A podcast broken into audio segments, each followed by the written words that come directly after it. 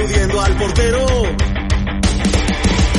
En casa faltaba el pan, a veces faltaba el té y nunca dejó de soñar con algún día ser un crack. Sueños de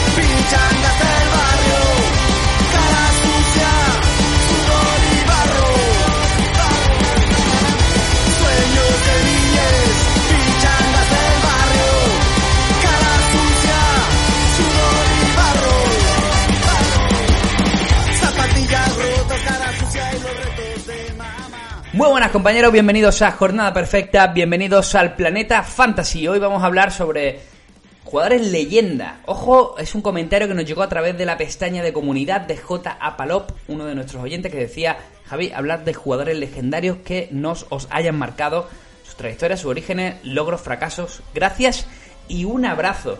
Pues el abrazo es recíproco para nuestro compañero J. Apalop que nos comentaba en la pestaña de comunidad esa opción, ¿no? De hablar de jugadores leyenda y lo vamos a hacer hoy con tres grandes, con Fabián Fuentes, con nuestro compañero Gorka Irazoki, compañero habitual de la, de la Real Sociedad en Jornada Perfecta, y también con Daniel, eh, compañero de Chollo Fantasy, ese canal de YouTube de referencia que podéis encontrar en la plataforma de vídeo de streaming. Así que vamos con ello, espero que os guste y como siempre, si queréis hacer algún comentario, tenéis la pestaña comentarios en iBox y también tenéis esa pestaña de me gusta que a nosotros nos valora muchísimo. Vamos con ello. Sueños de niñez convertirle alguna vez un gran gol a la vida y encontrar una salida. Pues vamos antes de nada a presentar a nuestros compañeros, los que están hoy. Hemos cambiado un poco el repertorio, porque últimamente, bueno, siempre estábamos los mismos y hemos invitado a nuevos compañeros. Eh, bueno, está Fabián, como siempre. Fabián, ¿qué tal? Bueno, acá estamos, seguimos con el confinamiento, Javi, pero eh, no me echas del Posca, no sé qué, qué hago, pero que no, no, me, no logro que me eches. No me Hombre, la- confinás. La verdad que la temática de hoy era muy tuya y digo, hay que contar con él sí o sí. Bueno, De todas formas, la moral no decae, ¿no? pero para nada. Vale. Ya tienen que venir muchas pandemias para matar la moral. Bien, bien, bien. Vamos a dar primero la bienvenida a nuestro, a nuestro compañero Gorka, Gorka Irazoki, de, de- nuestro compañero en la- de la Real Sociedad, el que cada semana brinda la información que encontráis del, del equipo Churiurdin dentro de Jornada Perfecta. Gorka, muy buenas, compañero. Muy buenas chicos, ¿qué tal? Es un placer tenerte por aquí. Espero que sea más habitual tu presencia, si te encuentras a gusto. Seguro que sí, seguro que sí. Y bueno, deja para el último porque eh, creo que ha sido petición de masas eh, durante mucho tiempo que estuviera algún día con nosotros. Y creo que es la primera vez que está, no me falla la memoria. Es eh, Daniel Chollos, el- nuestro compañero de Chollos Fantasy, ese canal de referencia en YouTube, el canal de temática fantasy más grande que hay en YouTube. Dani, muy buenas, compañero. Muy buenas, Javi. ¿Qué tal estáis los tres? Te decía eso, ¿no? Que tú lo has leído también. Muchas veces que nos han pedido, Sí. oye, ¿cuánto va a venir Dani y tal? El problema es, pues eso, que pudiésemos estar en directo, pero mira, hoy lo podemos hacer, así que genial de estar con vosotros.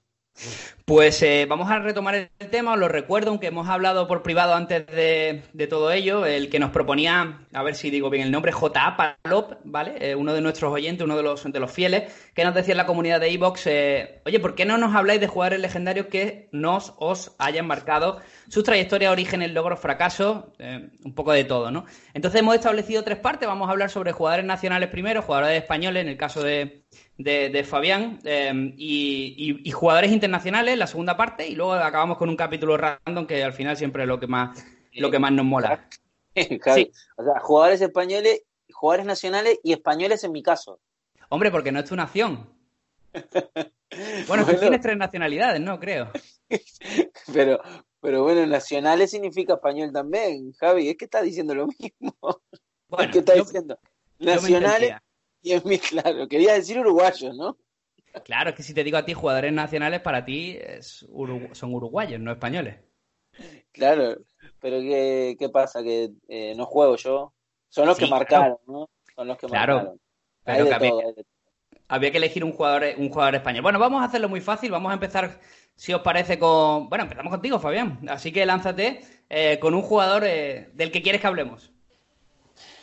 Vamos a ver. Eh, que me ha marcado a mí, cuando uno dice que te marca, te marca la infancia, ¿no? Infancia, adolescencia. Eh, si ese jugador, te voy a decir dos, te voy a decir, voy a nombrar el que más me marcó realmente y luego te voy a decir el español, ¿no? que vino más tarde. El jugador que más me marcó en mi vida se llama Pablo Benguechea. Seguro que nadie lo conoce de aquí, pero sí jugó en España, jugó en la Liga Española y jugó en el Sevilla, aquí cinco años y es muy recordado por los sevillistas. Lo que pasa es que ustedes son, son de otra generación. Bueno, la generación somos las mismas, lo que pasa es que son más modernos en, en el tema del fútbol. Eh, bueno, eh, jugó en la década de los 90. Y luego, si, si tengo que hablar de un jugador español, que es el que siempre me gustó por encima de la media, y, y, que no significa que sea del equipo que me gusta en España. No es, no es del equipo que me gusta en España, pero sí es muy de la selección española, que se llama Puyol. Eh, Puyol me gustó siempre porque tiene unos huevos grandes como un toro, Javi. La verdad que, que yo pisé España en el 2002. Es una buena descripción de Puyol. Sí. Eh, en el 2002 por primera vez pisé España. Eh, y España, la selección no era lo que fue luego con los años, ¿no? Eh, era todo lo contrario. Pero siempre me llamó la atención Puyol porque siempre vi en, la selección española algo que no me gustaba, que era que no, no ponía mucha garra, por ser un poco diplomático. Y, sobresalía Puyol en ese sentido. Luego ya vinieron más jugadores con los años y, España logró todo lo que logró, Eurocopas, mundiales. Pero cuando España no era España, eh, el único que para mí sobresalía en esa faceta era el amigo Puyol. Me parece un bueno jugadorazo que vamos a decir de, de Puyol, que no recuerda su gol contra Alemania. Yo voy a dejar una pequeña anécdota, ya le doy paso a Gorka y a Dani por si quieren hacer algún comentario sobre, sobre Carles Puyol. Eh, yo me voy a quedar con que antes de que empezara a jugar regularmente en el Barça, creo que fue en la etapa de Luis Vangal, estuvo a punto, pero además es una historia que, que, la hemos publicado muchas veces en medio en medios de Málaga, estuvo a punto de fichar por el, por el Málaga, estuvo a esto de, de pequeños flecos en aquella época el lateral, se acordará Dani, del Málaga era Roberto Rojas. O sea que cuando Puyol jugaba de lateral derecho. Dani, eh, Gorka, ¿algún comentario sobre Puyol? Pues yo, por mi parte, un jugador noble, eh, siempre respetuoso, de un líder tanto dentro, yo creo que como fuera del campo, y para mí fue un referente tanto para el Barcelona como, como para la selección española. Para mí fue un, fue un auténtico crack. Yo, por mi parte, eso, recalcar lo que has comentado tú, que, como que al principio jugaba de lateral derecho, ¿no? Y, y, joder, nos, nos, hace un poco raro, ¿no? Pensar que, que, Puyol pudiera, pudiera, pues eso, tal y como ha rendido de central, pues, pues eh, tener unos inicios de lateral derecho. Y, nada, también es curioso que, se recuerde con esa fascinación, ¿no? A un jugador que seguramente, pues por características no, no era el que menos pegaba con ese con esa selección del tiki taka pero pero al final aportaba otras cosas que nadie tenía y para mí esencial en, tanto en los bueno en los títulos que ganó la selección cuando estaba él vaya yo creo que si hiciéramos un top 3 de centrales entre los que estamos aquí de la historia que hayamos visto, seguramente Puyol sería raro que no estuviera entre ellos. Así que me parece una elección perfecta por parte de, de Fabián. Creo que van a sonar muchos nombres seguramente de aquella España mítica. Así que nos vamos al siguiente, Dani, te toca a ti. Un jugador español mítico que te... Pues, yo mi ídolo lo dejo para la segunda parte, pero para mí uno mítico que sigue jugando ahora mismo es Fábregas. Eh, lo nombro porque para mí no ha estado totalmente reconocido, se le ha criticado muchísimo, se le ha criticado muchísimo en su etapa en la selección, donde ha jugado más de 100 partidos, y para mí fue clave en los tres títulos. Es decir, en el, el penalti contra Italia es el, el Euro 2008, Señor. que bueno, pues nos, nos, llevó a las semifinales. Luego en el Mundial hay que recordar que dio el pase a Iniesta. Y luego en la Eurocopa, una Eurocopa que empezamos muy mal, empezamos muy mal contra Italia. Él marcó el gol en el primer partido que empatamos.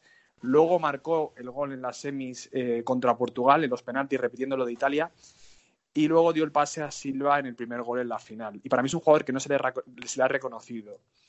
Sí que es verdad que bueno, debutó muy pronto, a los 16, 15, 16 años con, con Werner en el Arsenal y su carrera fue un poquito hacia abajo, pero para mí, por ejemplo, en el Barcelona su, su estancia no fue del todo malo. Sí que llegó ya en el tercer año de Guardiola, en el cual yo creo que su rendimiento, el rendimiento del Barcelona ya había llegado a su, pues a, a su cima y bueno, pues se pensaba que iba a ser el nuevo Xavi. Pero para mí es un jugador que, que, bueno, que no se le ha reconocido muchísimo. Y yo, particularmente, yo soy madridista y a mí me hubiese gustado mucho que hubiese acabado en Madrid. Sonó muchísimo en esa época cuando llegó Ramón Calderón de que iba a venir Robén, Kaká y Cés. No llegó ninguno. Al final acabamos con Mahamudu Diarra y con Emerson en medio campo y luego el fichaje de Gago al año siguiente se ganaron dos ligas sí, con, esos, con ese mediocampo. Es. Pero sí que es un jugador que para mí yo creo que no se le ha reconocido, sobre todo en la selección nacional, eh, su gran rendimiento que sí en la Premier en Inglaterra se lo han dado. Un punto que destaco sobre todo es, fue el, el primero gran falso 9, ¿no? Eh, sí. Habría que verlo así en con... la Eurocopa de 2012. Sí, señor. Eh, habría que verlo así con Messi, ¿no? Pero realmente sí que sí que fue importantísimo, sobre todo para Del Bosque, en esa, en esa faceta. Eh, Gorka, ¿querías apuntar algo sobre, sobre Cesc? Sí, que quizás eh, la razón por la que, digamos, no, no ha sido tan reconocido como otros jugadores es quizás por esa, porque le hizo mucho daño aquella comparación con Xavi Hernández cuando sus características eran bastante diferentes a las de, a las de Xavi, ¿no? Al final, eh, Cesc era más un jugador de último pase, un jugador con más llegada que Xavi, y, y quizás esa comparación eh, pues no, no, le hizo demasiado bien. Aún así, yo creo que, digamos, al Barça en, en determinados momentos le aportó muchísimo, tanto como cuando, cuando jugó de falso 9 cuando, como cuando jugaba así de media punta detrás de los delanteros, y yo creo que jugadorazo, vaya. Fabián. Bueno, primero que me sorprende que Dani el primer, el primer nombre que dé sea un jugador de Barcelona. La verdad que me saco el sombrero y me, me sorprende para bien. Eh, lo segundo es que, el problema de CES fue eh, que siempre estuvo a la sombra de dos jugadorazos como Xavi y Iniesta. Eh, pero, a su vez, supo ganarse eh, un sitio tanto en el Barcelona como en la selección española y supo ser importante en ambos. Aunque la última ya etapa, en los, el último año en el Barcelona no fue tanto, sí que se supo ganar, ganar un, un, sitio y un jugador ganador, un jugador ganador, creador e inventor del falso 9, porque recuerdo perfectamente que él fue el que, eh, el jugador que, que lo, lo, lo, pusieron en esa posición y a partir de ahí se, se empezó a comentar el tema del falso 9. Habría que ver exactamente la, la, caída, quiero destacar la caída en picado de, César a raíz de, su salida en el, del Barça. Eh, es verdad que probablemente tocó la cima en su etapa en el Arsenal, donde prácticamente el equipo entero jugaba para él. Además, era un equipo de, donde él se sentía muy cómodo porque el, el Arsenal siempre ha practicado un fútbol ofensivo que le venía que le vería muy bien, pero sí que es cierto que después de salir del Barça, Dani, ya que apuntabas tú ese nombre, su, el resto de salida me parece que está en el Mónaco ahora, ¿no? Si no recuerdo mal. Sí, sí. Se, se, fue, se, fue, al Chelsea y en Chelsea al principio no, no le fue mal, pero luego fatalidad en el Mónaco. Le pasó tipo como a Fernando Torres. Al final muchos jugadores que triunfan muy jóvenes, desde los 17, 18 años, o como le pasó a Raúl, tienen una decadencia grande a los 27, 28 años.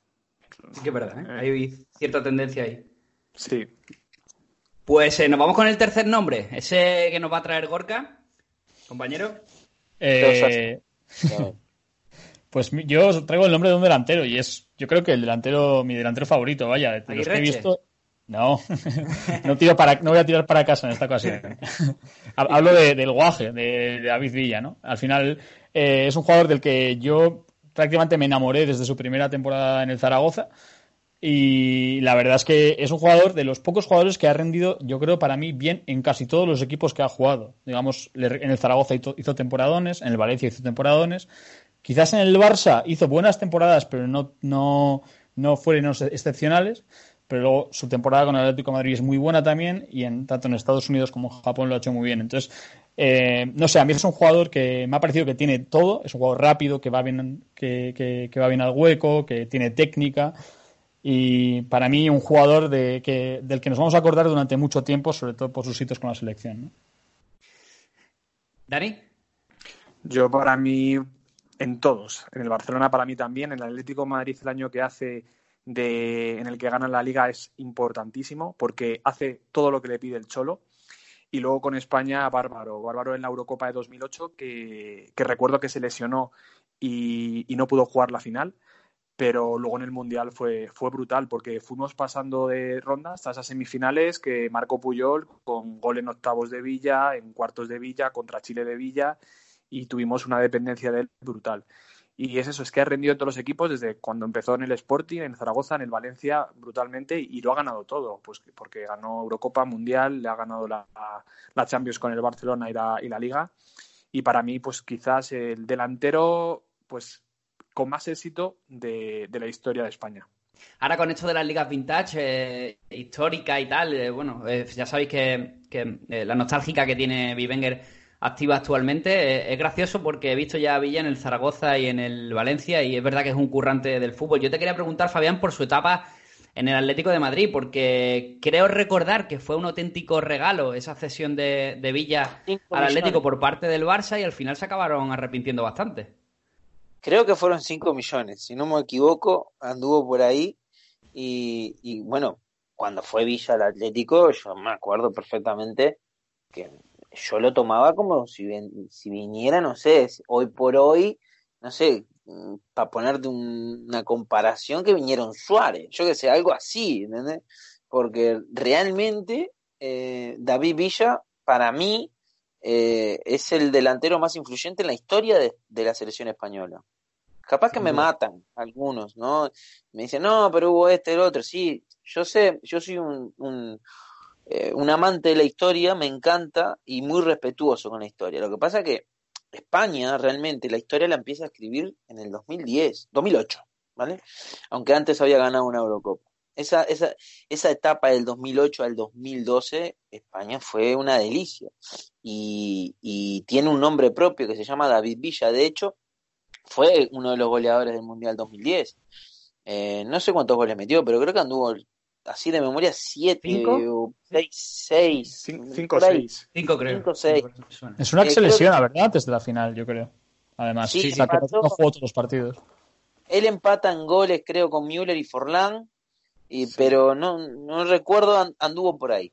Eh, la verdad que un exquisito eh, como delantero, porque no era un jugador eh, alto, no era un jugador que, que de nueve que iba de cabeza, no, tenía técnica, era un jugador de equipo, podía jugar en cualquier posición arriba y tenía lo más importante, gol.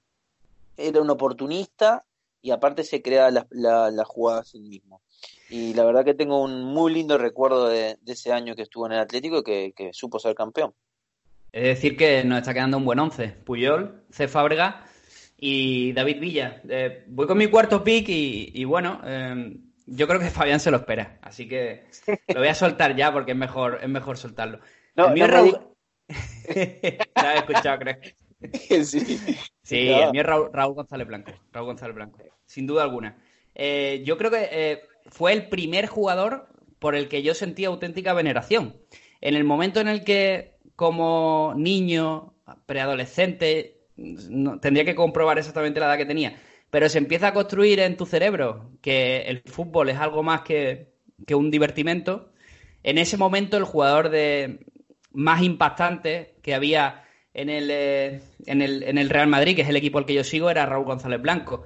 Además, yo creo que al madridista de a, pie se le suele tachar mucho por estos grandes fichajes, que si Ronaldo, que si Zidane, que si tal, pero yo creo, y Dani está aquí para testiguarlo, que los jugadores que calan hondo dentro de, del, madridista son los que salen de la cantera. Siempre hay una necesidad absoluta de buscar eh, un nuevo chaval, un nuevo chico, una persona que construya su carrera en torno al fútbol. Creo que la relación, además, posterior, cuando empiezas a conocerlo, eh, sobre cómo se construye el debut de Raúl, en un momento para el Real Madrid delicadísimo, que Jorge Valdano le da la apuesta, que es un chaval extremadamente joven. Fue un poco un paralelismo a lo que luego pasó con Fernando Torres en el, en el Atlético de Madrid. Son jugadores que marcan muchísimo a la afición y a los que les gusta el fútbol. Y luego, aparte, eh, creo que también es un jugador bastante denostado, que creo que eh, tenía, ofrecía muchísimas cosas como futbolista y creo que los rivales no se han cansado de repetirlo. Hace poco vimos, lo, creo que fue en los 25 años desde su estreno como jugador profesional.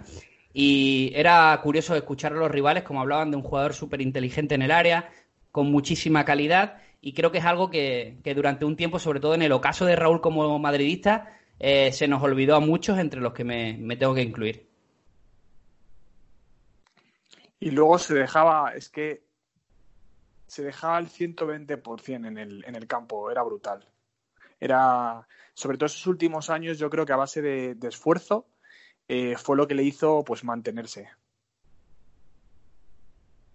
Fabián fue, un jugador eh, un poco maltratado eh, en la selección. obviamente no en su equipo, porque fue donde, donde mejor anduvo. ganó títulos y fue quien fue en, el Madrid, ¿no? no tanto así en la selección y tuvo mala suerte en la selección. Realmente eh, Raúl era un tipo eh, muy, muy Inzaghi, ¿no? Eh, con más calidad, con más calidad que Inzaghi para mí, pero muy, muy oportunista, estaba donde estaba el gol. era un, tenía un idilio con el gol tremendo que, bueno, lamentablemente justo coincidió que no pudo agarrar la mejor eh, etapa en la selección española, que seguro que si se hubiera alargado un poquito más, Raúl hubiera estado y hubiera encajado, creo, en, ese, en esa selección. Tiene, tiene aquel problema, si os acordáis, en el Mundial de Francia, en el cual jugadores como Albelda, Raúl, Michel Salgado, eh, digamos que se revelan un poco ante los métodos de, de Luis Aragonés. También algunas alineaciones que ellos no comprendían y, justo, pues eh, no era un Raúl precisamente que, aunque en aquella época quitarlo de la selección fue una auténtica locura, pero Luis Aragonés, bueno, pues eh, coincidió que armó un buen equipo eh, y, llegaron los mejores éxitos del fútbol español. Y, Raúl, pues, por sus decisiones, que probablemente, seguramente, en aquel momento fueron equivocadas, pues luego tuvo que pagar esas consecuencias. Sí, de hecho, en la Eurocopa de 2008, esa temporada Raúl creo que llegó a 18-20 goles en liga. Ojo. Pero bueno, pues al final el pasado también le, influyó en esa relación con Aragonés y quizás Aragonés pues tiró bien en, poner a gente nueva. Porque si no, Raúl seguramente hubiese tenido que jugar sí o sí, si no era de titular, pues hubiese tenido que salir desde el banquillo por, aclamación. Yo personalmente que se quede la cosa así. Nosotros yo estuve el otro día. Ah, perdona, No, no, una cosita más. Decimos 18 goles y nos parece poco, pero 18 20 goles era lo que terminamos Pichichi en aquellos tiempos. Totalmente, totalmente. No, y es que además, en, los nuevos tiempos ya ¿eh? empieza, empieza a bajar mucho el número de las cifras goleadoras. Que lo que se ha visto en esta época con Cristiano y Messi, ya en esta última liga ya no lo estamos viendo. Gorka, te doy paso que si no ellos dos se pueden hablar de Cristiano y Messi y, se, va. No, iba a decir que, además Raúl, eh, el otro día justo estuve hablando con unos amigos de él y, repasamos sus estadísticas y, conseguía hacer entre 15 y 20 goles todas las temporadas durante, durante unos 10 años, cosa que es súper difícil y, me parece que además eh, se habla poco de, del ídolo que se convirtió también en, en el Schalke, ¿no? que también hace poco vi un reportaje sobre él del Schalke y, vamos, se convirtió en un, auténtico ídolo de masas para en Alemania. No recuerdo el nombre ahora del documental, pero hay uno en, Canal Plus muy bueno. Me no sé si, no recuerdo si es un informe Robinson o uno que hizo eh, la redacción de, Movistar Plus directamente, pero es buenísimo porque Valdano habla sobre Raúl y le habla de ese partido contra el contra el Schalke, eh, contra el Athletic Club, no sé si lo recordáis, una eliminatoria en la que pasa el Atleti, aquella final épica entre Atlético y Atleti. Bueno, el Atlético, el Atlético de Madrid que, barrió, pero el Atlético de Bielsa que era muy bueno. Sí. Con doblete de Raúl. Recuerda, un golazo desde fuera del área. Exacto, y eso es lo que hablaba Bielsa, que se encontró en el vestuario al finalizar el partido a Valdano y Valdano contó que le dijo Bielsa, ha, olido ha olido sangre, Raúl. Dice, sí, hemos, nos hemos escapado de milagro. Eh, creo que ganó el Atlético 3-2, me parece, ese, mm. ese partido finalmente. Mm. Pues cerramos con esta valoración de los cuatro primeros jugadores. Queríamos centrarnos en jugadores de, internacionales, españoles. Así que vamos a hablar ahora de otra parte.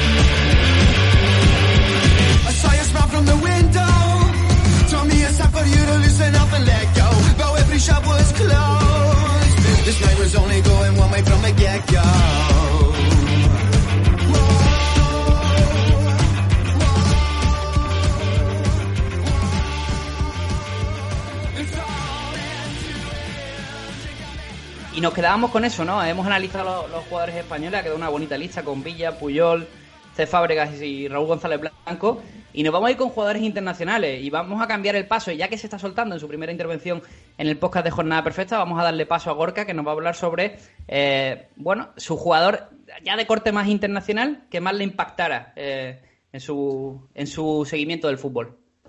Sí, y esta vez sí que voy a tirar un poco para casa. Eh, digamos, eh, yo, yo, yo, quería hablar un poco de Carlos Vela, ¿no? Eh, al final, para mí es un jugador, o digamos yo cuando le he visto jugar, que yo le he visto jugar mucho, eh, es el jugador que más me ha recordado a Messi de todos los que he visto yo en, en, un campo de fútbol. Digamos, tenía unas tiene unas condiciones, porque sigue jugando, tiene unas condiciones brutales.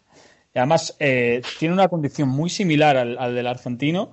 Y, digamos que hacía cosas, en la Real hizo cosas que yo creo que ahora mismo no valoramos los aficionados de la Real, pero, pero cuando cojamos un poco perspectiva creo que nos daremos cuenta de todo lo bueno que hizo, que hizo Vela por la Real, ¿no? O sea, me acuerdo perfectamente de aquella temporada en la que entramos en Champions, en la que las bandas eran Vela y Grisman, ¿no? Que fue un auténtico espectáculo. Creo que se le reclamaba mucho, Gorka, eh, que no le gustaba el fútbol. Sí, eh, es, digamos, él, él, lo reconoce en una entrevista, creo que es a Canal Plus, de hecho. Y, y sí, él, él, lo reconoce abiertamente que no, no, su deporte favorito no es el fútbol, pero es que si le llega a gustar, por desgracia no lo hubiéramos disfrutado en la Real, yo creo. Chicos. Bueno, eh, Vela no es el único jugador que no le gusta el fútbol. Te nombro uno así a la, a la minuta, Ter Stegen, no le gusta el fútbol. Eso para, hay varios, ¿eh? Eh, bueno, Vela, para mí, eh, yo creo que se le fue un poco la mano comparándolo con Messi, pero, pero creo que sí, que a mí Vela me encantó siempre. Es más, de hecho, yo ahora más o menos sigo un poco a los, a los, a los Ángeles Fútbol Club, que es donde está Vela ahora. De hecho, fue, el, fue elegido el, el mejor jugador de la MLS y no sé si anduvo ahí en, en los goleadores, ¿eh? no sé si fue el que metió más goles también Vela, pero tremenda temporada, sigue vigente Vela, lo que pasa es que estamos tan lejos de esas ligas que a veces perdemos la perspectiva. Eh, Vela, eh, en clave fantasy te lo voy a meter también, porque sí. fue uno de los de mis primeros grandes fichajes, cuando recién sale Vela, que a mí me gustaba Vela ya desde... yo sigo mucho fútbol de allí también, ¿no? Y yo ya lo, lo conocía Vela y, y me encantaba. Y me acuerdo que en mi liga, eh, mi liga personal, eh, fiché a Vela, pero por un pastizal, que la gente me, decía, ¿qué estás haciendo, no? Eh, ¿Este tipo quién es? Bueno, y después me, me, dio la razón. Siempre me gustó Vela, siempre lo traté de tener en mis equipos fantasy, y, y la verdad que tiene tremenda calidad, que lamentablemente creo que fuera de los campos no, no lo ha ayudado a desarrollar una, una carrera mejor de la que tiene, eh, principalmente con la selección mexicana, que fue muy resistido y tuvo muchos problemas, pero sí, la verdad que me gustó esa, esa elección de Vela. Además, recuerdo para nuestros oyentes que su debut en la liga no fue con la Real Sociedad, sino con el, eh, estuvo en el Salamanca y en Osasuna. Sí. Uh -huh. poca, poca broma, un jugador que también, bueno, eh, se ve que, que, se ha curtido también en. Un jugador que siempre prometía mucho, me parece que era de, del Arsenal, ¿no? Pertenecía al Arsenal. Sí esos grandes jugadores que nunca llegaron a aprovecharse. Igual parece un poco similar a, a Forlán con el United, ¿no? Que estuvo varias temporadas y, y, y pasó allí sin, sin, pena ni gloria, como se arrepentirían eh, después. Dani, eh, sobre Carlos Vela. Eh, sonó mucho para el Madrid también en su época.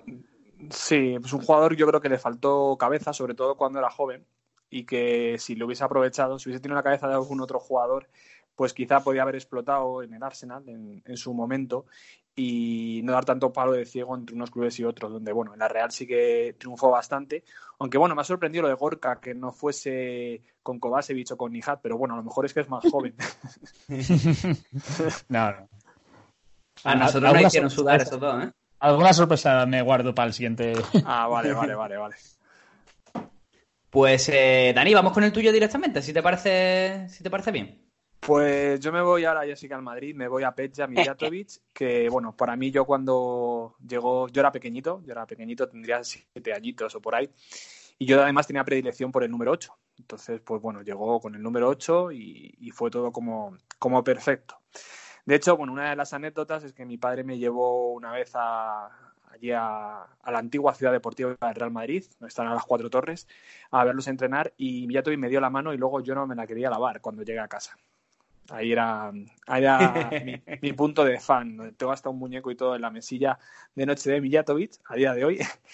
Y bueno, pues eh, para los que sois más jóvenes y no os acordáis de él, seguramente que habéis visto el, gol de, la séptima Champions League, lo que fue un punto de inflexión para el Madrid tras tantos años sin ganar eh, la Copa de Europa. Eh, fue un jugador que, bueno, su traspaso, eh, él vino del Valencia tras pagar una cláusula de restricción en el Madrid y hubo muchísima movida entre ambos clubes y hubo unos años ahí muy tensos entre el conjunto Che y el, Real Madrid y bueno, pues él, él, era de Montenegro, aunque jugaba con la antigua Yugoslavia, aunque esa Yugoslavia nunca llegó, parecía que podía hacer algo, pero nunca llegó lejos en las, en las fases finales tanto de Eurocopa como de Mundial.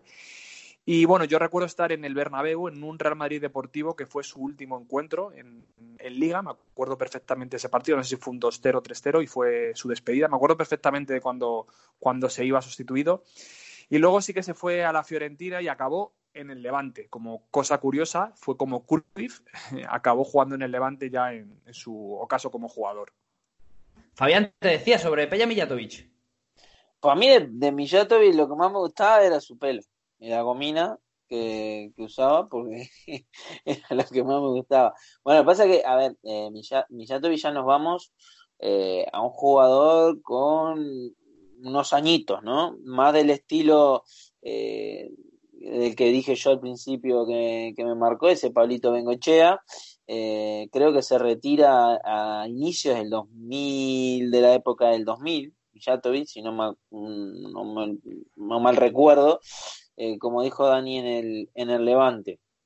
Eh, yo creo que Mijatovic tuvo la, bueno, no sé si la mala fortuna, porque Yugoslavia la verdad que en, en, sus tiempos fue una selección muy fuerte, pero a lo mejor si no hubiera sido yugoslavo, eh, quizás estábamos hablando mm, de un jugador con otro tipo de palmarés, ¿no? más que nada internacional, porque ese, era ese tipo, ese tipo de jugador que en cualquier equipo.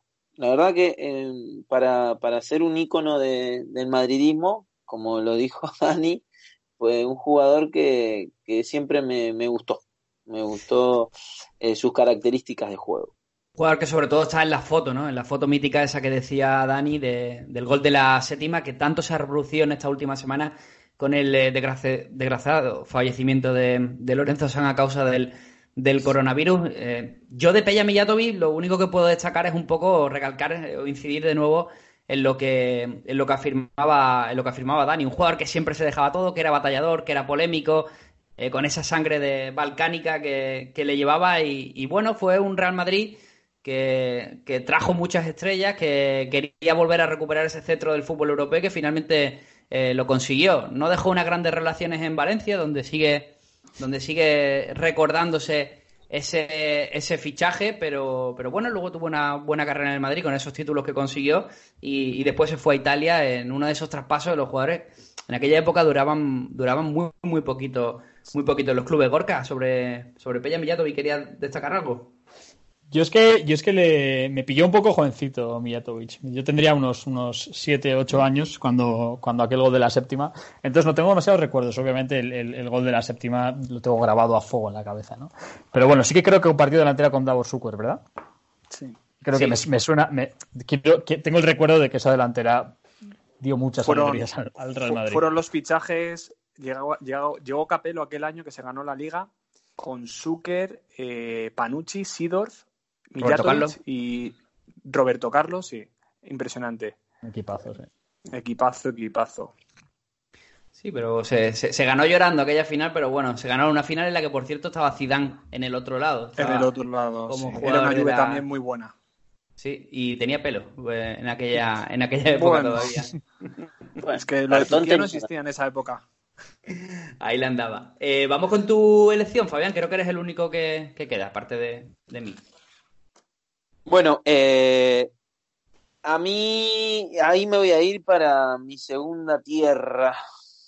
Tengo tres tierras principales. Voy a ir con, con mi segunda parte de la sangre, que es Italia. Y la verdad que, bueno, Eh, a veces me siento un poco mal porque eh, ustedes están, están diciendo todo delantero, jugadores de, de, calidad de arriba. Yo voy con Puyol y ahora con Gatuso, ¿no?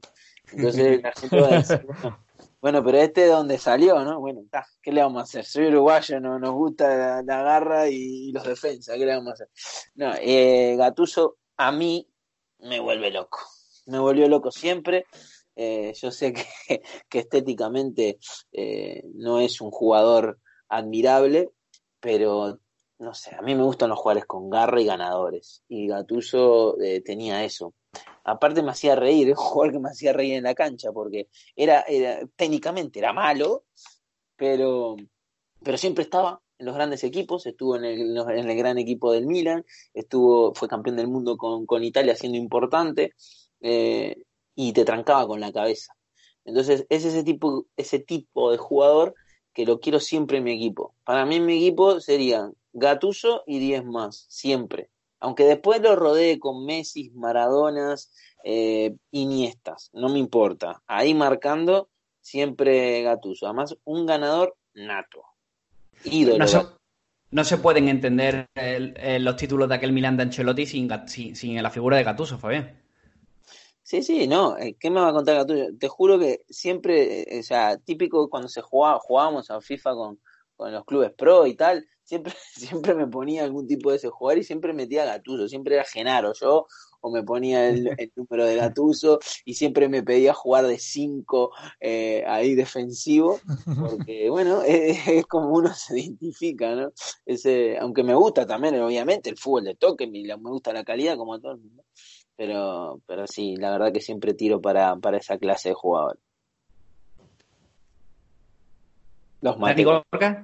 No, los maté, con esta los maté. ¿Saben qué decir? O sea, eh, eh, los dejé helados, los dejé helados. No, yo creo que es, pieza clave en, realidad, en, es lo que tú has dicho, es pieza clave en aquel Milan que gana la Copa de Europa y, en, aquella, en aquella Italia que gana, que gana el Mundial, ¿no?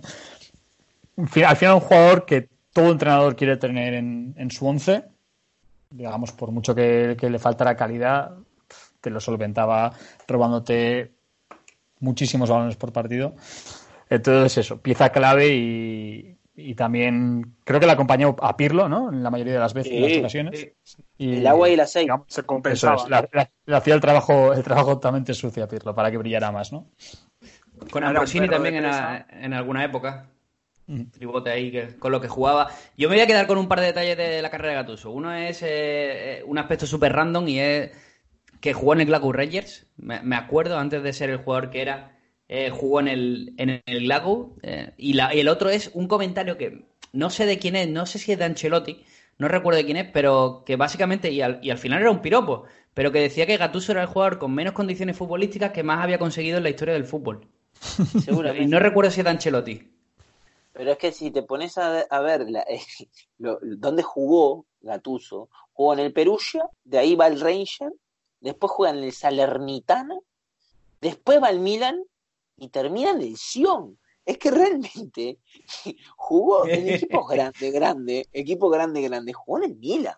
Porque bueno, podemos decir que el Ranger es grande en Escocia, pero mundialmente jugó en el Milan. Porque no me jodas, o sea, terminó su carrera en el Sion, un fenómeno, un grande, un crack, no, no, puedo decir más nada. Es un tipo que tiene, un tipo que tiene un mundial, tiene de dos champions, eh, tiene no sé cuántas ligas, bueno, no creo que, creo que no tiene tantas, tiene dos o tres, pero bueno, tiene ligas, eh, tiene copas, es un fenómeno, fenómeno. Dani, ¿quería decir? No, para mí eso era como una lapa, un perro de presa totalmente, y que son jugadores al final que son necesarios en todos los equipos. Eh, bueno, podemos poner a Busquets, lo que pasa que Busquets, evidentemente, técnicamente es mucho mejor, o a Casemiro en el Madrid, que se asimila un poco, muy distinto también, pero al final son claves para, un equipo, para tener ese, equilibrio, para, robar muchos balones y para liberar también al resto del centro del campo.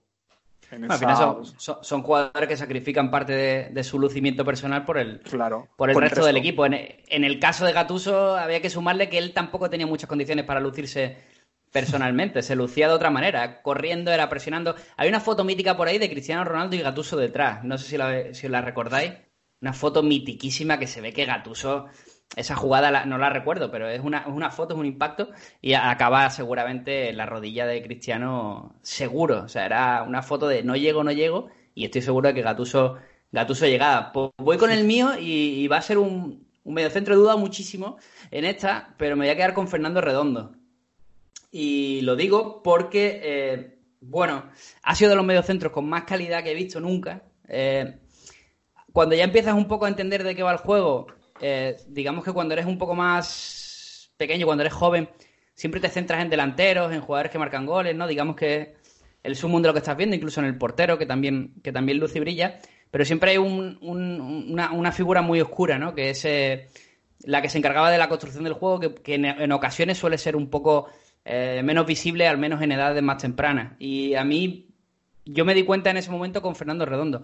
Fue el jugador que más, que más me impactó. Tengo grabada esa imagen.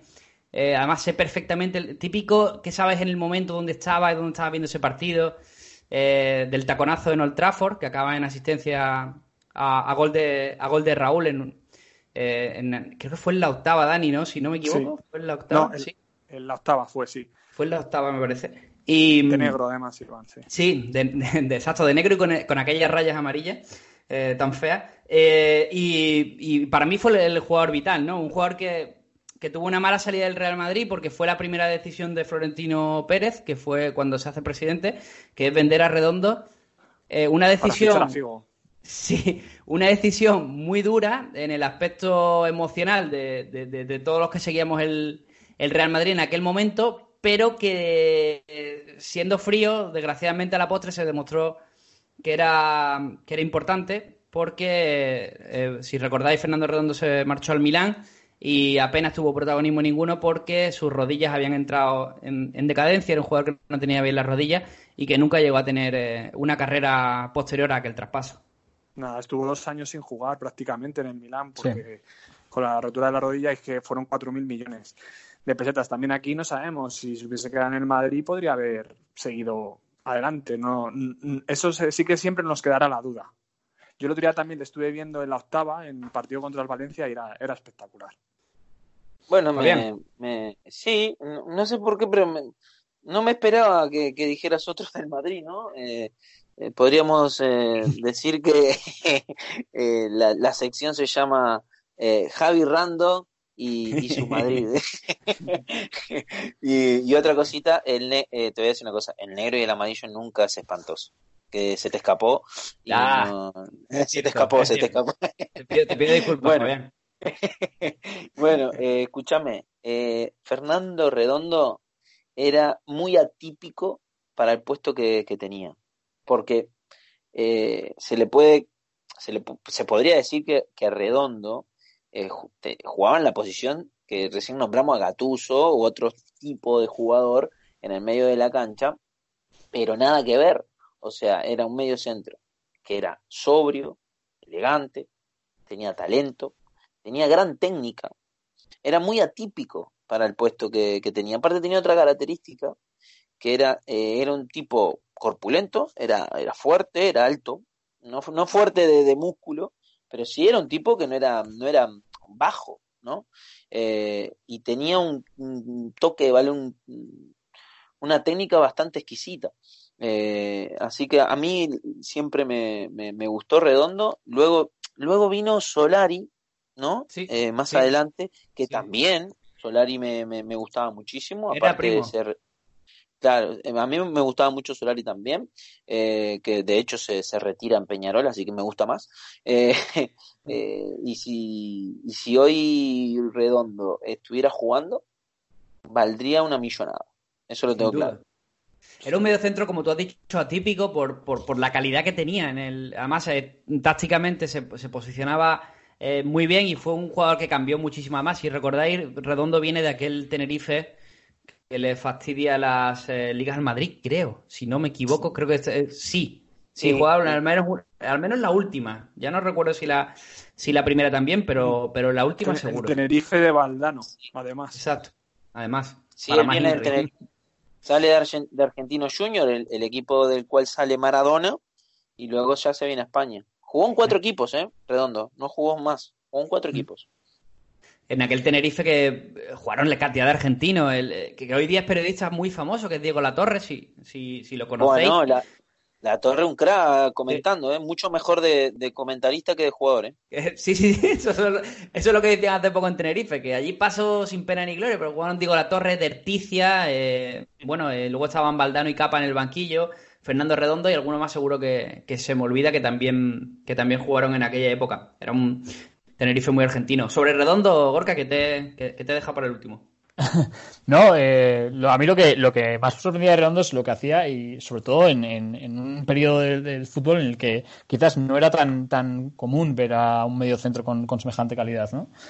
Hoy en día, pues eh, no se nos hace raro ver a Busquets, a gente como Rodri, ¿no? Que, pues que se, les presupone una calidad que, quizás antes no era lo normal, ¿no? entonces yo creo que Fernando Redondo es un, es un pionero en ese sentido. Al final era un jugador altísimo que cubría mucho campo y además tenía una técnica depuradísima.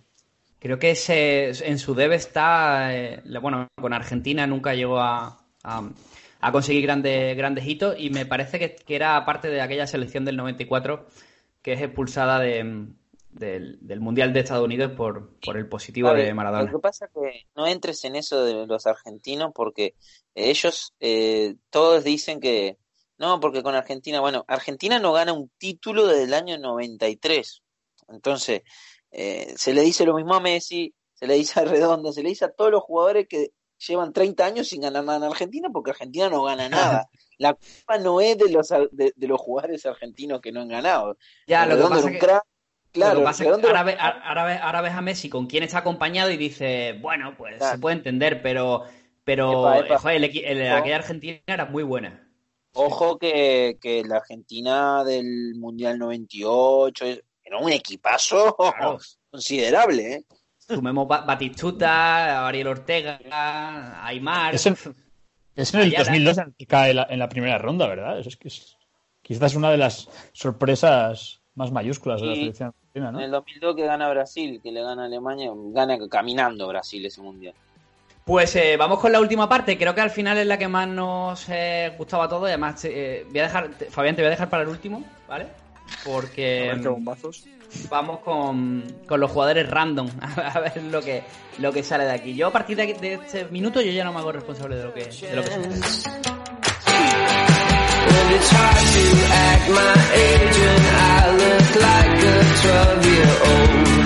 And I hate it when I don't get in left stranded in the cold.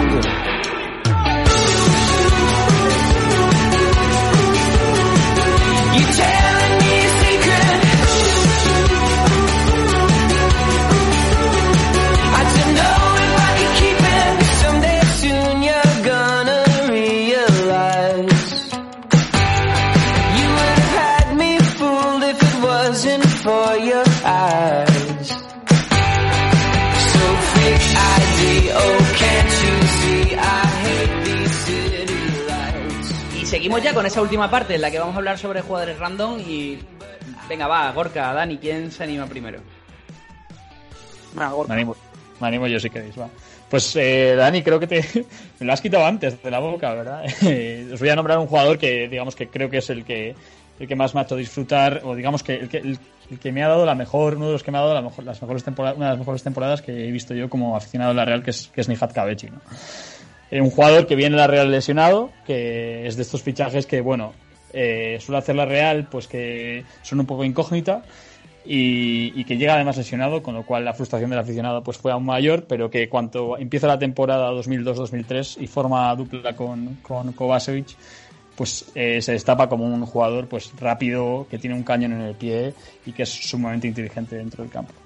Entonces, lo, he considerado, lo he considerado random porque no tuvo la continuidad que, todos deseamos, ¿no? Digamos, tuvo ese gran año y, alguno más, pero en el Villarreal, pero, pero no tuvo esa continuidad. Pero para mí uno de los jugadores que, al menos eh, marcó una época en la Real y casi nos da una liga. Totalmente de acuerdo. Casi, casi que yo creo que pinchó la Real en la penúltima, de penúltima jornada pero era, era brutal ese equipo con de Pedro también, con Carpin, era, era algo, Xavi Alonso. muy jóvenes, sí. Sí, eran todos jóvenes y, y, bueno, pues fue una, fue una pena, sí, que un jugador que no que luego no se mantuvo muchos años en, en la élite. Bueno, lo que pasa es que, a ver, como jugador random es bastante, bastante, Bastante bueno, bueno. ¿no? O sea, Pero a- Vamos yo antes he repasado sus números y tampoco te creas que. Sí, tuvo una temporada muy buena con la Real, o una y media, digamos, y una buena con, con el Villarreal, pero luego tampoco te creas que destacó de- demasiado. pero yo esperaba algo más random, más, más potente. Acabo de ver, acabo de ver eh, eh, en, en Wikipedia que es actualmente entrenador del juvenil al del Villarreal. Toma ya. Solo tiene 40 años, ahora está súper gordo. Sí, sí, eso Pues sí. nada. Ha engordado Pero- muchísimo, sí. Pero- Eso por la pero- cuarentena. pero- pero cuando destituyan a Calleja ya sabemos quién va a entrenar al Villarreal. Ni, eh, ni- eh, Fabián lo sabe, ni Hat mil veces mejor que, Ca- que Calleja, hombre, pero ya. Cualquiera de Para nosotros.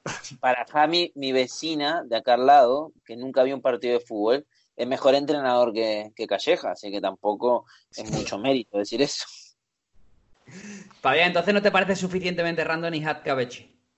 A ver, es que a mí Nija, cuidado, a mí yo tengo buenos recuerdos de Nija, no sé. Mm, Yo sé que, bueno, él es de la Real y a lo mejor lo considera random, pero, pero es un random, un top random. No sé. Mira, vamos, vamos a considerarlo random en el punto de que somos aproximadamente 40-50 colaboradores en Jornada Perfecta y yo creo que de los 40 o 50 solo Gorka hubiera elegido a Nihat Cabechi en esta, en esta lista.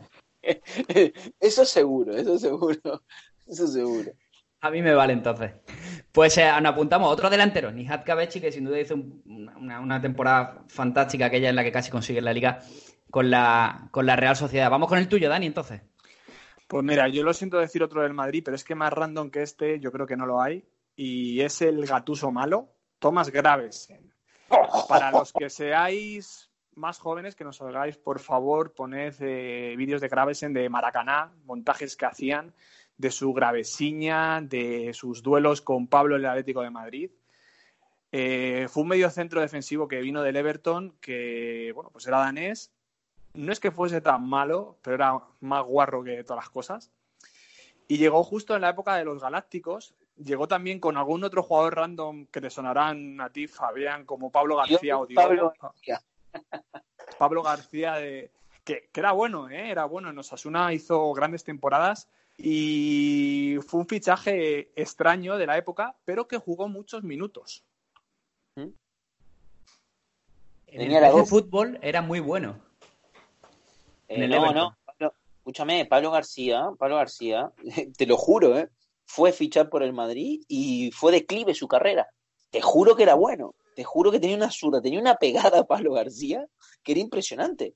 No sé qué le pasó. También eh, eh, él y Diogo fueron a Madrid porque tenían el mejor representante de la época, que es Paco Casal, y los metió a los dos, que no sé cómo Aquí- hizo, la ¿verdad? Aquí en, aquí en el Málaga hizo estrago el amigo Paco Casas también. Sí, sí. Recuerdo OJ Morales, por ejemplo. Eh, Fui, recuerdo algunos bastante, bastante míticos, ¿eh? De, que venían de Uruguay. bueno, Y de Diogo, lo mete también él. de Diogo nunca olvidaremos su mejor jugada junto a Luis Fabiano a Sí. ver quién era Sí. peor dando puñetazos. Sí, sí, sí. Impresionante aquel día, impresionante. Bueno, como apunte de Gravesen, Dani, eh, no sé si lo has leído, eh, es- es- suele salir de vez en cuando en virales, que ahora mismo es, eh, vive en Las Vegas y, y es eh, millonario jugando al póker. Sí, al póker, sí, sí, lo leí, lo leí. Fíjate tú, parecía que no tenía cabeza, pero ahí, ahí algo había, algo había. Eh, si está en Las Vegas, está de portero en alguna discoteca, Javi. No me jodas. No, O sea, no, que va, que va, es, ju- es jugador de póker y empresario. Y es, Y empresario. es millonario. Madre mía. A ver, Sí. millonario ya, ya me imagino que era. O sea, jugó en equipos de, de nombre, o sea, como jugador, ¿no? Ahora, Bueno, estuvo en el Everton, en el Celtic. Tampoco, luego, aquí fue un fichaje raro.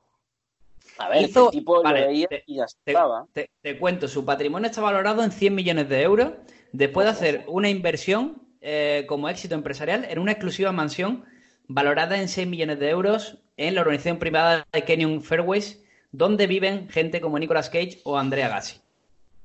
Mira. Mira qué bien. Vaya ido acomoda. mal. Vaya golazo. Y nosotros riéndonos de él. Sí, no, no. Era un Gorka armario so- potrado. Gravesen si te tocó. Sí, sí, Gravesen sí me tocó, sí. Y la Gravesiña, pues la habré visto 50 veces y no más. Pero sí, es un jugador, al final eh, se le recordará por aquellos vídeos en los que chillaba Sergio Ramos y, y la Gravesiña, pero en realidad, eh, como ha dicho Dani, no, era, técnicamente no era tan malo técnicamente tenía, tenía cositas. Lo que pasa es que, pues eso. Eh, luego tenía esos gestos de, digamos, de hombre bruto, ¿no? que quizás eclipsaban un poco, un poco todo lo bien que hacía técnicamente. A ver, nadie va a decir que Gravesen era un paquete, Fabián. si, si no te lanzas tú, lo hago yo. Pero, Javi, es que es buenísimo. O sea, eh, Gravesen eh, era un tipo que la verdad, él ni se cree que jugó en el Madrid. o sea, realmente es como Fauber. Este a lo mejor. A ver, era como Fauber en el sentido.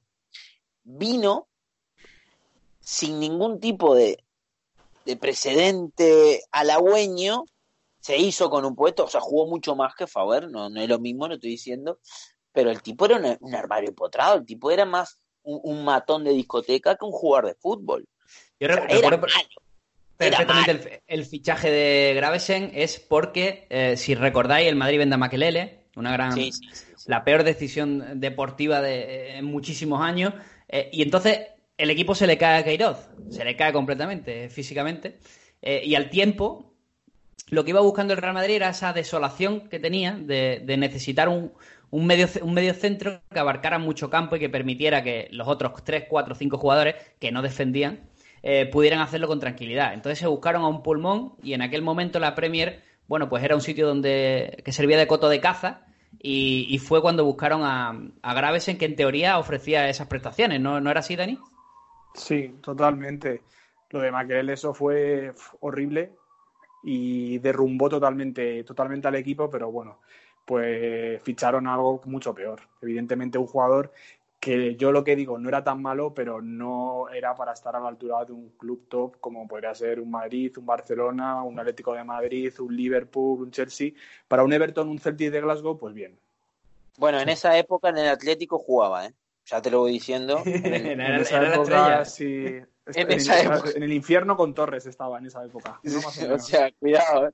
¿eh? no, es como hoy por hoy si el Chelsea cambia a Canté por Pape Diop. Algo así, más o menos. totalmente.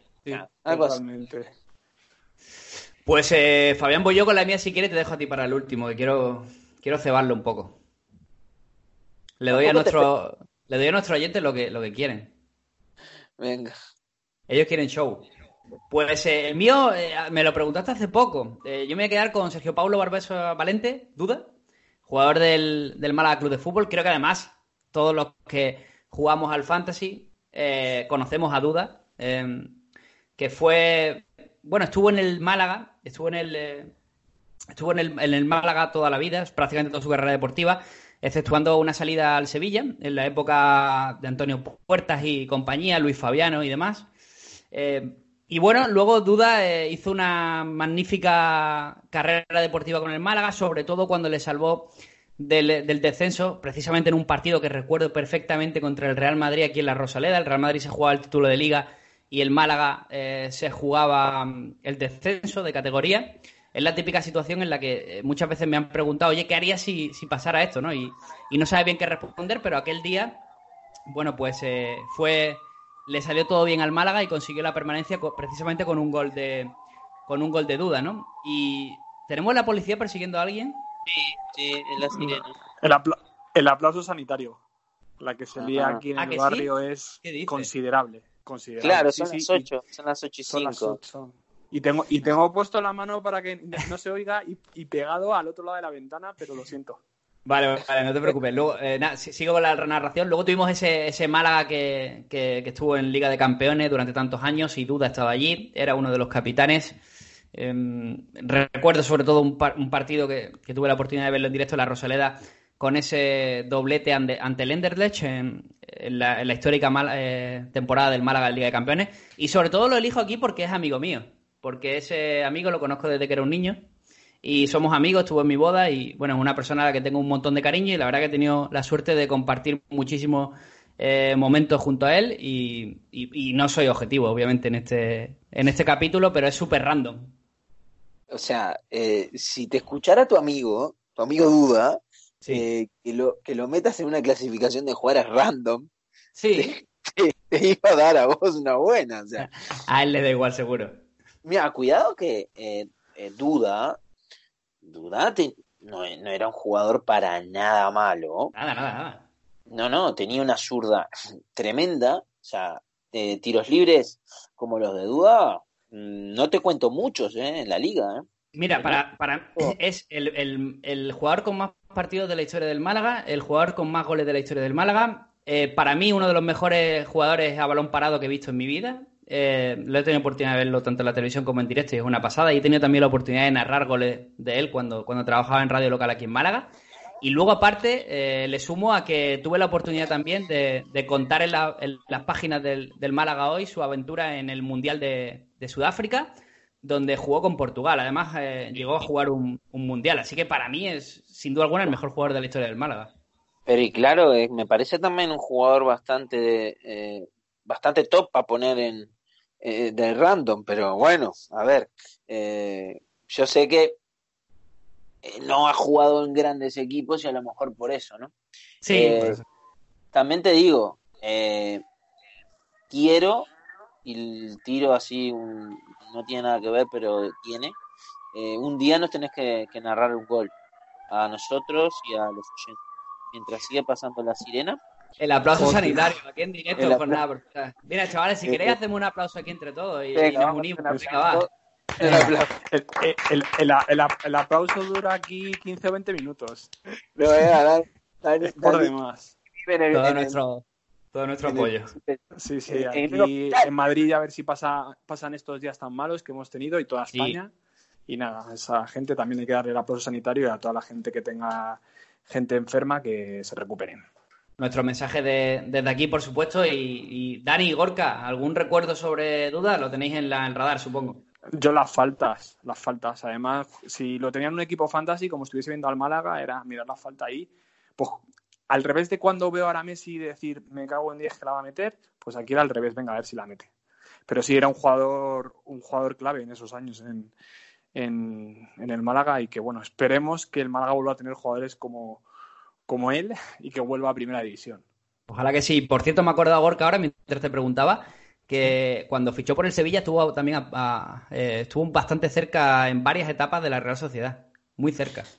Sí, no, la verdad es que la verdad es que sí, sonó bastante y, y- y sin duda, nunca mejor dicho, eh, un jugador que, que no solo además le pegaba bien en las faltas, sino que además en balón corrido, es decir, cuando, cuando centraba desde lateral le ponía unas cremas impresionantes, ¿no? Y, y nada, simplemente yo tengo un buenísimo recuerdo, sobre todo de aquel Málaga en el que coincidió pues con jugadores como pues eso, Joaquín, eh, Van Nistelrooy, etcétera. Y, y nada, un- era una delicia verle, verle poner balones. En aquella época lo que pasa es que le tocaba chupar banquillo, más a menudo de lo que a él le gustaba, pero claro, es que el equipo aquel era eh, Tula- Tulalán, estaba Cazorla Isco, ahí, ¿no? Cazorla, Van Nistelrooy. Una auténtica, mezclaban los jóvenes y los, y los mayores. una auténtica locura, pero ya te digo que tuvo, tuvo su partido en la Rosaleda, en el- creo que fue el último partido de la fase de grupo, contra el Anderlecht, que, que marcó dos goles contra, contra el Anderlecht en Liga de Campeones, así que qué poca broma. Fabián, tu turno. Eh, si esperan que diga Quique García, están equivocados. Es que estaba esperando que dijeras Quique García, tío. No, están equivocados, porque Quique Gar- eh, es un insulto para Quique García meterlo en esta sección. Eh, me, me voy a, me voy a enfadar mucho y me hubiera enfadado si alguien decía el gran Quique García, la cosechadora de gol, Don Quijote del gol. A Quique Además, García- Quique García lleva ahora mismo más goles que Dembélé, que Ansu Fati, que Vinicius, ¿Eh? que todos esos. Y- ¿Eh? ¿Y se, habla, y, y se habla de eso? No. Entonces, vamos a calmarnos con Quique porque ya eh, sé que sé que estaban esperando este nombre y no lo voy a dar. Yo tengo, tengo varios nombres acá, pero yo tengo que nombrar a uno porque sé que no lo van a conocer, sé- porque a mí me volvió loco. Eh, eh, eh, eh, le voy a dar una, una pequeña historia de este jugador. Eh, yo era un, ch- un chico de 18 y 19 años, muy fanático del fútbol y muy fanático de Peñarol. Y un, un día, un santo día, eh, sale la bomba y dicen, Camerunés viene a Peñarol. Yo, oh, Camerunés. Viene un armario empotrado de 2x2, un 9, Eh, no sabe lo que era, muchachos. Eh, busquen este nombre. Josep Acongo se llamaba. No saben lo que era. Yo nunca había visto un jugador de fútbol boxeador. Era más grande que un boxeador. Era tremendo. Era grande, musculoso. Bueno, al final se, se ganó, el, se ganó el, el amor de la hinchada solamente por lo random que era. Te juro que fue por lo random que era, era malísimo. Metió tres goles, creo, nada más, y terminó peleado con la directiva y todo. O sea, la gente lo, lo vitoriaba, íbamos al estadio a reírnos. Cada vez que la tocaba, lo aplaudíamos, o sea, de lo malo que era. Pero lo mejor de la historia de este muchacho fue que un día se lesiona ¿m? y se estaba recuperando y se lesionó más tiempo porque se durmió con el hielo puesto en la rodilla. Se durmió, el tipo se durmió. El tipo tenía hielo en la, en la rodilla, se durmió y le prolongó la baja. No, un fenómeno. Y bueno, este es un camerunés que vino que lo tenía que nombrar, porque si no, no, no podía. Te- Tengo fotos con él, por supuesto, porque era, era un boom del momento. Por Pero, lo malo. Fabián, estoy, estoy viendo que ha pasado a la historia de la Copa Libertadores como ser el primer jugador africano que ha ganado la, la Libertadores. No, que ha, que ha metido un gol en la Libertadores. Ah, ¿sí? Vale, vale. Pues sí. Wikipedia está mal. No, no, que ha ganado la Libertadores. Sí, no. cierto. Enmarcar un gol en la Copa Libertadores, sí. Claro, cierto. claro, no. Ah, buenísimo, no sabe lo que era ese Moreno. Bueno, ¿Y ese, y- ¿quién, lo, quién lo trajo a este? O sea, ¿fue una movida de agentes de, de historias o...? Es- mira, esto, esto fue en un mercado ahí medio raro que hubo, un mercado de invierno, que allá es de verano, y, y lo trajeron, lo trajeron así, muy random todo, eh, la presentación, todo, y dije, pero este moreno de dónde viene, un camerunés, yo me, pe- me esperaba de todo, y, pero no, no, nada que ver, nada que ver. pero era furor, era furor, era furor total, tenía la camiseta de él, o sea, eh, pero todo por la broma, ¿no? Todo por la broma, jugó seis no jugó más, y terminó jugando en el filial, porque no podía jugar ese tipo, pero era buenísimo. Y te voy a nombrar un par de aquí, del Atlético de Madrid, que a mí, en, en la época que vinieron, eh, no sé, me encantaron. Uno se llamaba Martín Petrov. Y yo recuerdo que Bueno. eh, Martín Petrov, no sé si, si recuerdan ese nombre. Sí, Sí, yo sí. sí. Sí. Bueno, Martín Petrov, Otro que tiraba Eh, las faltas. sí. Sí. no era malo. No era- o sea, se supone que era un jugador técnico, ¿no? Y no era tampoco un perro. Eh, pero la verdad no anduvo mucho. Y yo recuerdo que, jugaba mucho al proyo y meditaba a los jugadores y siempre le ponía, lo ponía él con noventa y pico, con ochenta y pico, y era una bomba, era, era Maradona en el, en el, en el pro para mí. Eh, y después hay otro que lo único que hizo eh, también del Atlético de Madrid de esa época es que el Atlético de Madrid en esa época tenía, había que ser del Atlético en esa época. Ahora es fácil ser del Atlético. Había que ser del Atlético hace 10, 15 años, antes del Cholo. Kessman, Matella Kessman. Lo mejor que hizo y lo único que hizo Matella Kessman fue un gol de taco al Real Madrid, que ni siquiera ganó, porque en esa época tampoco ganaba derbis el Atlético de Madrid, se lo digo para los atléticos nuevos, no ganaba derbis. Eh, metió un gol de taco y fue lo mejor que hizo en su carrera, porque después desapareció. El tipo iba, eh, parecía que iba a ser el nuevo Van Basten, eh, venía de meter no sé cuántos goles eh, y, y nada, vino al Atlético y se secó. Y no... Esto fue cua- cua- cuando empezaste a intentar fichar un delantero que, digamos, Sí. que confiriera, que confiriera personalidad al, al Atlético. Lo de Kemman no salió bien, pero luego se arregló con Agüero, Forlán o No, Falcao, después entre otros. Después, después vino la buena época del Atlético. Es más, Kessman en el PSV había hecho muchos goles y venía del Chelsea, que lo había comprado el Chelsea por todos los goles que había hecho en el PSV. En el Chelsea ya vieron que no servía para nada y se lo encajaron al Atlético. Y en el Atlético tampoco hizo mucho. Pero la verdad que tengo unos recuerdos de Kessman y Petrov que los tengo grabados en la cabeza. Dani Gorka, eh, no me atrevo a preguntaros eh, por estos jugadores, eh, mucho menos por Akango, obviamente. Eh, Akongo. Da la casualidad de que, bueno, yo, yo por aquella época, por el 2001, por 2002, era bastante fan, y lo sigo siendo, de lo que antes se llamaba el Championship Manager, que era un juego de es lo que hoy es el Football Manager. Y ambos, tanto Martín Petrov como Kezman, eran muy buenos en ese juego. Martín Petrov creo que estaba en, en el West Ham, puede ser, en ese, o en el Aston Villa. No, no me acuerdo cuál de los dos equipos. Creo que en el West Ham, me parece. Vale, y pues era, era buenísimo, me acuerdo. Y, y Kezman también. Kezman, de hecho, es que en Holanda metió un porrón de goles. No, no. No, estaba, eh, será el Bosburgo, porque no jugó nunca en el West Ham. Martín Petrov. Petrov, Ah, pues, A mí me suena de la Premier. ¿eh? A mí también. no. En el City fue después del Atlético. De todas formas, una de las conclusiones a la que hemos llegado, y eso que decía Gorka sobre eh, que marcó gol en Holanda, hemos llegado a la conclusión en, en- en- en lo- en las últimas temporadas de Jornada Perfecta de que marcar goles en Holanda, de hecho, es, es mal pálpito, porque nos ha pasado con Enes Fin- Unal y con fin- Luke de Jong. O Finn sea Bogason. ya... Y Bogason, sí, señor. Sin Bogason, muy bueno. Bueno, no, re- no Por- recuerdan que Petrov No gasté yo dinero en él, ¿eh? ¿No, no recuerdan a Petrov que volvió a España y lo tu volvió y, y ya jugamos al Fantasy? Volvió al español hace unos seis años por ahí. Sí, típico fichaje de invierno, ¿no? Para, para intentar salvar la, la categoría. Es un Típico Benarfa. ¿no? Típico Benarfa. Sí, sí, sí. Bueno, Benar, Benarfa, sí, sí, típico, sí, así. Estoy leyendo en Mira, Wikipedia ahora que tuvo una lesión de ligamento cruzado cuando estaba en el Atlético. O sea, que- Sí, no, sí, no, no. El Atlético hizo tres goles, creo. No hizo más. No, no. Mira, estoy viendo La que me estoy que- confundiendo porque era Stilian Petrov el que jugó en Ah, el- vale, vale. Claro. Sí, había un No, par de Petrov en, en- en aquella época. Pues eh, eh, vuestra última oportunidad, Gorka, Dani, si queréis eh, escupir algún, algún jugador es el, es el momento. Pues, Pues no sé, yo la verdad es que por, por hacer, por, hacer, por hacer un guiño quizás a, a Fabián, ¿qué me, ¿qué me cuentas de Carlos Bueno, Fabián? No, epa, Carlos Bueno. Escúchame, Carlos Bueno era. Carlos Bueno era un gran cabeceador, un buen delantero. De hecho, fue referencia para Griezmann en, la Real Sociedad. No, no, Carlos Bueno, ojo, eh, no, estás loco. Aparte, Carlos Bueno en, en Peñarol, goleador clásico, 10 goles creo que le hizo a Nacional. Eh, a mí, Carlos Bueno siempre, siempre me gustó. Medio loquito, medio, lo- medio no, medio con un ojo solo, ¿no? Es un loquito entero. Pero Carlos Bueno no era, no era un delantero malo, ¿eh? ¿No te gustaba Bueno qué? Sí, sí, sí. Bueno, digamos, era, era un delantero raro, ¿no? Sí, Era un sí. delantero que, que de, de pelea, ¿no? De, de- Sí. que te ibas, a, te ibas a la guerra con él, ¿no?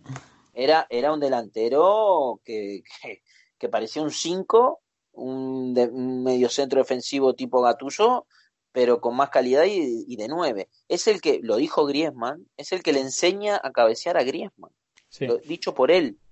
Y a Griezmann lo hace hincha de Peñarol. Bueno, saben que Griezmann es socio de Peñarol y amante de Uruguay. Bueno, el que, el que lo fanatiza a Griezmann con, con Uruguay y con Peñarol es Carlos Bueno, en la Real Sociedad. Que esa Real Sociedad tenía también a Lazarte de técnico, ¿verdad? Sí, sí. Es la que asciende a primera. Hay que decir que ha habido grandes, grandes cabeceadores que luego en el resto de facetas. Yo me acuerdo de uno de, de Dragan Zigic, eh, del, Ostras. del, eh, del Racing. No sé si os acordáis. De 1.90, lo fichó el Valencia después. De- do- dos metros medía casi. Y en el Valencia Claro. sí que no hizo nada. Se Era juntaron. Garay, Garay y Zigic y entre los dos yo creo que metieron treinta y pico goles en una temporada. Sí, porque Garay le zumbaba además los penaltis y, y Sí. lanzamientos de falta. Carlos Bueno no llega ni al metro ochenta. ¿Sabés que Carlos Bueno jugó en el PSG? ¿De verdad? No lo sabía. Sí, sí, de Peñarol lo vendimos para el PSG, también Paco Casal. Un fenómeno, Y, Casal. y, Kez- y Kezman claro. también se fue al PSG, ¿eh? También. sí, sí. También. Otro También que se al PSG. Pues sí, Otro- yo creo que nos ha quedado una bonita alineación. Habría que. que Nos ha faltado un portero, que ninguno hemos, hemos acertado ya a decir a, a Bueno. ninguno, pero. Para mí, a mí el que me marcó, te la digo así nomás. Eh, el portero que más me marcó a mí fue Chilaver. Ahí te la dejo. La Paraguay del Mundial 94 es un jugador. Estaba un poco loco, ¿eh? Era, era un Kaiser, un, un tipo con mucha personalidad. Tenía más personalidad que cualidades bajo los tres palos, la verdad. Bueno, Dani, eh, Gorka, espero que para ser vuestra primera vez en el podcast lo hayáis pasado bien y, y- y nada, muchas gracias por, por, por contestar la llamada y nos volvemos a citar en otro podcast porque la cuarentena se va a alargar un poquito más. Un poquito em, más. Un poquito más parece. Y, recogemos el guante del mensaje que decías, Dani, de, ese ánimo para, para, todo el mundo. Ya, ya va quedando menos y en Madrid allí sí que estáis sufriendo un poquito más eh, las circunstancias, pero bueno, em, como decimos, cada día es un día es un día menos de lo que nos queda. Efectivamente para todos. Pues nada, un abrazo fuerte para todos y muchas gracias. Un abrazo, Gorka. Un abrazo, bueno, un abrazo amigo. Muchas Gracias, chao. Fabián. Bueno, gracias. Y esta es la prueba de que se le escucha a los oyentes, ¿no? Porque este tema fue el tirado por los oyentes. Así que invitamos a que sigan tirando ideas. Nos lo apuntamos a ver eh, todo lo que ellos quieran, pues si tenemos capacidad de hacerlo, pues, pues nos lo apuntamos y lo hacemos. Un abrazo. Hasta luego. Adiós. Hasta. Hasta luego.